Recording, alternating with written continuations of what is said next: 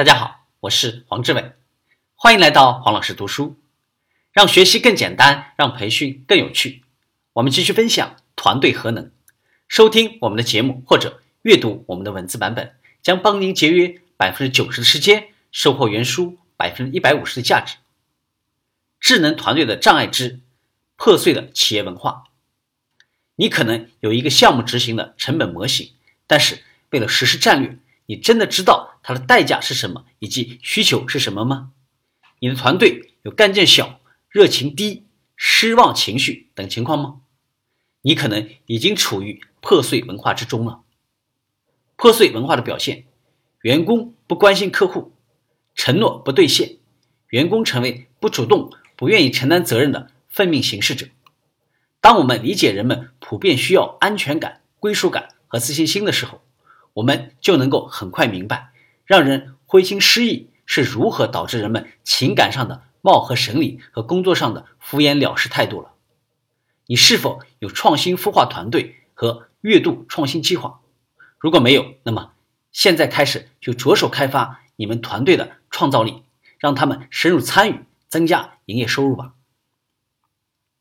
你的创新孵化器需要一个跨职能团队，严格的指令、活泼的头脑风暴、健康的冲突以及铁面无情的贯彻实施。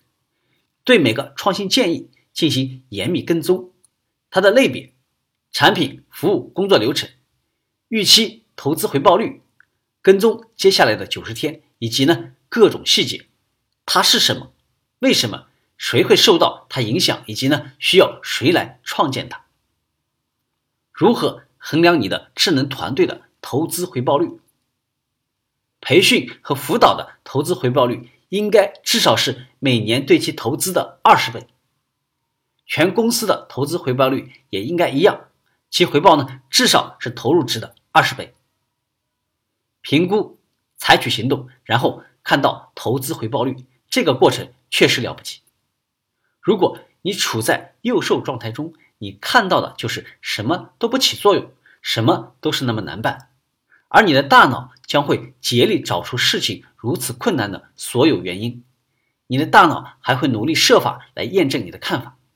当你问为什么那么容易，你就会盯牢一个积极的目标，例如为什么这么容易就能够简化我们的销售过程？为什么我们公司这么容易就能找到高人？你懂得其中的意思，试试看。它很有趣，也不用呢花一分钱，而且会立即引导你进入你的智能状态。本书的分享到这里就结束了，请继续收听下期的精彩内容。请关注我们的微信号“黄老师读书”，每周您都将收到黄老师读书的文字版本以及其他精彩内容。让您花更少的时间，收获更大的价值。谢谢。